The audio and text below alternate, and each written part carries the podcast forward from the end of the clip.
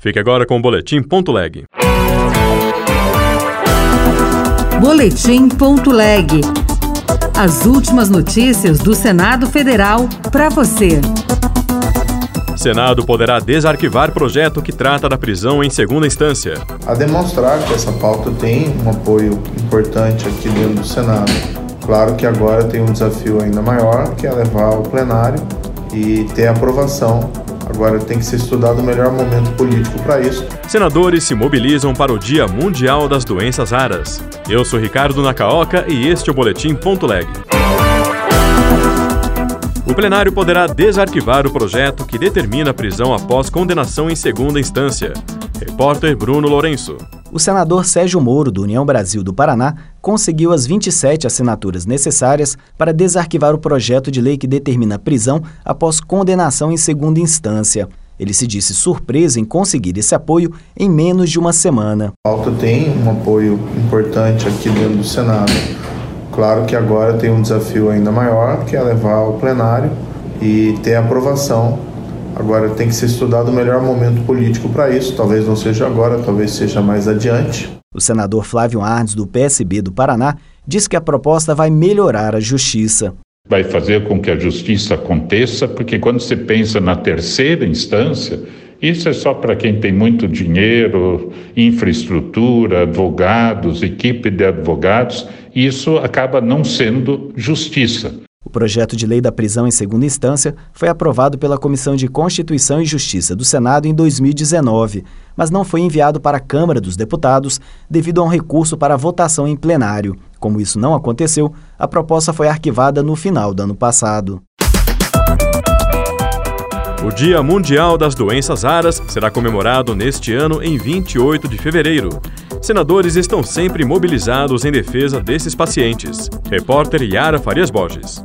O Dia Mundial das Doenças Raras é celebrado no último dia de fevereiro, pois a data instituída pela Organização Europeia de Doenças Raras é 29 de fevereiro, por ser um dia raro do calendário. Neste ano, a comemoração será no dia 28. A ideia é conscientizar sobre essas doenças que afetam mais de 300 milhões de pessoas no mundo. No Brasil, estima-se que são 13 milhões, mas o número pode ser maior. A obrigação de notificar doenças raras às autoridades sanitárias está prevista em projeto da senadora Leila Barros, do PDT do Distrito Federal, já aprovado pelo Senado e aguardando votação na Câmara, o que, na avaliação da senadora Zenaide Maia, do PSD Potiguar, é importante para programar políticas públicas. A importância dessa notificação compulsória é uma maneira da gente ter uma estatística real de quantos e quais são as doenças raras desse país e poder programar políticas públicas para essas pessoas que têm doença rara.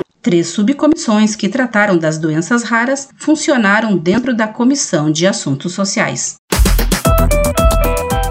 Os senadores deverão votar o projeto para incluir o Cerejeiras Festival no calendário turístico oficial do país. O evento acontece no município de Garça, em São Paulo, há mais de 30 anos. Reportagem de Carol Teixeira. De autoria do deputado federal Herculano Passos, do MDB de São Paulo, o projeto vai incluir o Cerejeiras Festival no calendário turístico oficial do país. O evento, que divulga a cultura oriental desde 1992, ocorre no município de Garça, em São Paulo. A cidade recebeu grande parte dos imigrantes japoneses, que chegaram ao Brasil no início do século passado. O relator Isalci Lucas, do PSDB do Distrito Federal, ressalta a importância do festival para o país. O festival já vem sendo realizado há mais de 30 anos e atrai milhares de pessoas de todo o país. A festa tem como objetivo principal resgatar a cultura e a tradição japonesa e, ao mesmo tempo, promover a confraternização entre os povos, mostrando traço de uma cultura rica e milenar.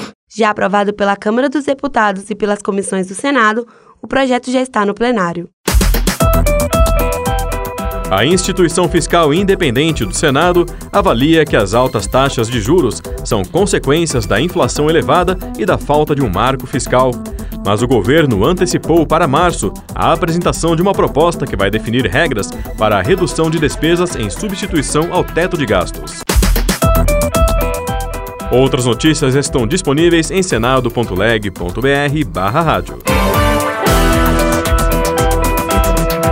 Você ouviu Boletim.leg. Notícias do Senado Federal.